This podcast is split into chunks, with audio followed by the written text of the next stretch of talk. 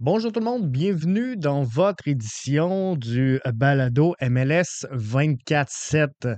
C'est maintenant fait en ce 22 février 2024, le premier match officiel de la saison 2024 est fait, c'est canné, c'est mis en boîte. À partir d'aujourd'hui, on peut dire enfin que cette saison 2024 elle est entamée. Êtes-vous content? Avez-vous écouté le match? Euh, un seul match à l'affiche pour euh, lancer cette euh, saison 2024-là.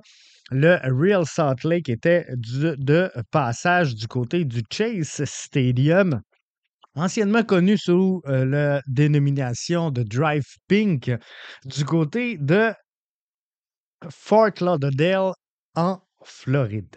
Première mi-temps a été l'affaire de l'Inter de Miami. Un seul temps fort dans cette première mi-temps-là pour euh, la troupe du Real Salt Lake et ça l'a conduit au but de Miami dans les derniers 15 minutes. Tout juste avant le but de Miami, on a senti un temps fort de Real Salt Lake et d'ailleurs, si on analyse le deuxième but également de Miami dans cette rencontre-là, Miami qui l'emporte 2 à 0, enlevé de rideau de la saison 2024, bien, ce deuxième but-là, il arrive également après un temps fort de Real Salt Lake. Donc, la première mi-temps, c'était l'affaire de Miami. Miami entame ce match-là dans un 4-3-3, Real Salt Lake un 4-2-3-1. Les arbitres de remplacement pour l'occasion, Arango, la Grinta incarnée. Ce joueur-là veut. Diego Luna, qui est là également pour Real Salt Lake, ça promettait ça promettait d'être un excellent match. Mais malgré une certaine puissance offensive, je suis obligé de vous dire, après avoir écouté ce match-là, que Real Salt Lake va avoir quelques difficultés cette saison. C'est pas encore tout à fait ça. Euh, pour le Real Salt Lake, il faudra faire des ajustements. C'est garanti.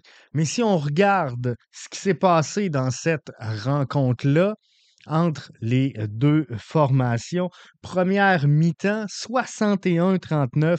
La possession, elle est à l'avantage des hommes de Tata Martino. Donc, quand je vous dis que la première mi-temps a été l'affaire de Miami, il y a plein de chiffres, il y a plein de statistiques qui nous démontrent cette information-là. 61-39, je vous le mentionnais, la possession. 9 tirs pour Miami dans ce premier 45 minutes de jeu. 5 ont été cadrés. Pendant ce temps-là, l'opposant, habillé en jaune pour l'occasion, 4 tirs pour Real Salt Lake, 0 ont atteint le cadre. Tu ne peux pas marquer, tu ne peux pas gagner en MLS, dans n'importe quel sport d'ailleurs, tu ne peux pas gagner si tu ne touches pas la cible une fois pendant le premier 45 minutes de jeu. Donc, on retraite au vestiaire, c'est 1 à 0 pour l'Inter de Miami, qui a dominé, je vous dirais, là, 40 minutes sur les 45 joués et euh, peut-être les grenailles, si on ajoute si on ajoute le temps euh, ajouté. Mais quoi qu'il en soit, dans cette rencontre-là, euh, Robert Taylor, qui ouvre la marque sur une passe décisive de Lionel Messi à la 39e minute de jeu, c'était de toute beauté. C'était un excellent jeu. Euh, si on, regarde l'effectif sur le terrain, pour euh, les euh, deux formations lors de, cette euh, rencontre-là.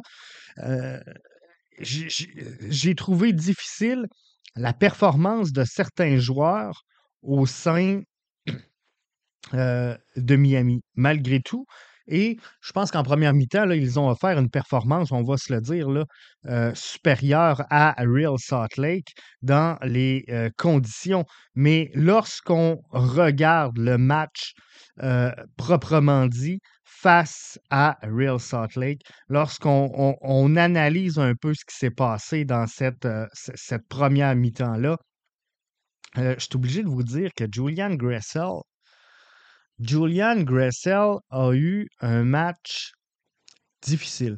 Doit trouver peut-être un peu ses repères, doit trouver euh, sa place au sein de cette formation-là. Mais euh, pour moi, à mes yeux, il a joué euh, peut-être un petit peu trop bas dans la rencontre, mais c'est surtout que ça n'a pas été ça. C'était difficile tout au long de la soirée pour Julian Gressel de réussir à terminer, à conclure ses actions. Sergio Busquets a eu un excellent match. Die- Diego Gomez a eu euh, un bon match. Messi aussi dans son ensemble. Euh, Luis Suarez, euh, visiblement, ça sera difficile. On va s'en reparler tantôt. Robert Taylor, avec un but, a eu excellent, une bonne soirée de travail également. Mais euh, tout ça a, super bien été dans cette première mi-temps-là. Mais je suis obligé de vous dire, en deuxième mi-temps, euh, on, on a procédé à une substitution dans le cas de Julian Gressel et il était temps. Ça a bien fait. Ça a bien fait également pour euh, Suarez. Mais euh, de l'autre côté, euh, Christian Arango a joué un, fort match. On l'a sorti, en tout cas, à, mon goût, un petit peu en, désespoir de cause. Rendu là, tant qu'à le sortir à la 86e minute de jeu, on aurait été aussi bien de, le laisser terminer cette rencontre-là. Diego Luna, lui, euh, a été bon pour 73 minutes de jeu. Pas son meilleur match, mais euh, dans l'ensemble, c'est ce qu'on risque de voir en début de saison un peu partout à travers le circuit. Andrés Gomez, également, un petit peu plus euh, difficile pour lui, a joué 66 minutes dans cette rencontre-là, mais ça n'a pas été tout à fait ça. Donc, collectivement, première demi difficile pour Real Salt Lake, qui se sont repris malgré tout en deuxième mi-temps. Où, est-ce que j'ai de la misère à, vous l'analyser, à vous le livrer? C'est est-ce que Miami a levé le pied en deuxième mi-temps? Et je pense que ce sera le défi pour l'Inter de Miami cette saison, d'avoir cette fraîcheur-là, d'avoir ce- cette qualité dans le jeu qu'on a vu en première mi-temps, de le trans transpirer sur 90 minutes de jeu et non pas 45. Je vous explique mon point de vue. Quand je, vous dis la deuxième mi-temps, je donne l'avantage à Real Salt Lake, malgré qu'au point, c'est euh, Miami qui s'en sort vainqueur. Mais euh, c'est 6 tirs pour Miami, 3 cadrés dans la deuxième mi-temps. Ils avaient placé 9 tirs, en avaient cadré 5 dans le premier, 45. La possession passe de 61-39 à 50-50. On accorde à Real Salt Lake en deuxième demi du côté de la troupe de Tata Martino 5 corners à euh, Real Salt Lake. On en avait accordé zéro lors du premier 45 minutes de jeu. Ça, ça me dit quoi? Ça me parle d'une défensive qui est un peu débordée, de gestes de panique qu'on va exécuter pour essayer de sauver les meubles, on peut le dire comme ça, lorsqu'il y a un temps fort de l'adversaire. On avait, du côté de l'Inter de Miami, 304 passes en première mi-temps. On a chuté à 243 en deuxième mi-temps. Je vous parlais il y a quelques secondes de panique défensive. On avait donné cinq corners en deuxième moitié de jeu. On en avait accordé zéro dans le premier. Quatre dégagements réalisés par Miami dans le premier 45 minutes de jeu. On passe à 13. 13 en deuxième mi-temps. C'est trois fois ce qu'on avait accordé en première mi-temps. Et là, on s'est essoufflé. Euh, Lionel Messi, euh, Suarez, euh, Bousquet, Jordi Alba a, resté là pour les, les, 90 minutes de jeu, mais Bousquet euh, d'après moi, aurait été en, mesure de livrer un 90 minutes, là, on va se le dire, a joué un 84 et euh, il n'a pas mal fait le bon match de Sergio Busquets, mais euh, Suarez, visiblement, sorti à la 89e, c'est beaucoup trop tard. Moi, je pense qu'à partir de la 65e, 70e minute de jeu, Luis Suarez n'était plus un actif positif pour sa formation. Lionel Messi aura toffé toute la rencontre. Est-ce qu'on avait le choix en levée de rideau à la maison pour euh, l'ouverture de la saison 2024? Moi, je pense qu'en euh, en réalité, on ne verra pas énormément de 90 minutes de jeu pour Lionel Messi dans le courant de cette saison-là. Donc, ceci étant, le euh, kick-off est officiellement donné. La saison 2024, elle est officiellement lancée. Ça se poursuit samedi. Entre-temps, euh, vous le savez, il y aura des matchs de euh, CONCACAF. On en, on en, a écouté hier. Euh, Orlando, prochain adversaire du CF Montréal ce week-end, affrontait Cavalry, équipe de la première ligue canadienne. Donc, ils ont gagné, ils ont dominé. C'était bonne séquence pour Cavalry dans le milieu du terrain. Donc, dans la construction du jeu, euh, je ne veux pas dire que ça se balançait avec Orlando, loin de là. On sent quand même là, euh, la supériorité des, Lions dans cette, cette rencontre-là. Mais la plus grande différence, si vous me demandez, Jeff, quelle est la différence entre le club de CPL et le club de MLS, ben, c'est le jeu à l'intérieur des deux boîtes. Euh, visiblement, Orlando a été meilleur que Cavalry sur la finition offensivement en euh, boîte à, la fin pour terminer, pour conclure les jeux. Ils l'ont fait à, trois reprises. Et de l'autre côté, ben, c'était difficile pour Cavalry de défendre sa boîte dans le dernier tiers. Donc, entre les deux, dans le jeu de transition, je vous dirais que Cavalry était capable quand même de composer, était capable de grandir, de mettre son jeu et euh, de, s'exprimer un peu. Mais la grande différence entre les deux, c'est ce qui se passe dans les deux boîtes à chacune des extrémités du terrain et c'est ce qui a fait la différence. Donc, ça sera difficile pour euh, Cavalry de revenir dans cette rencontre-là.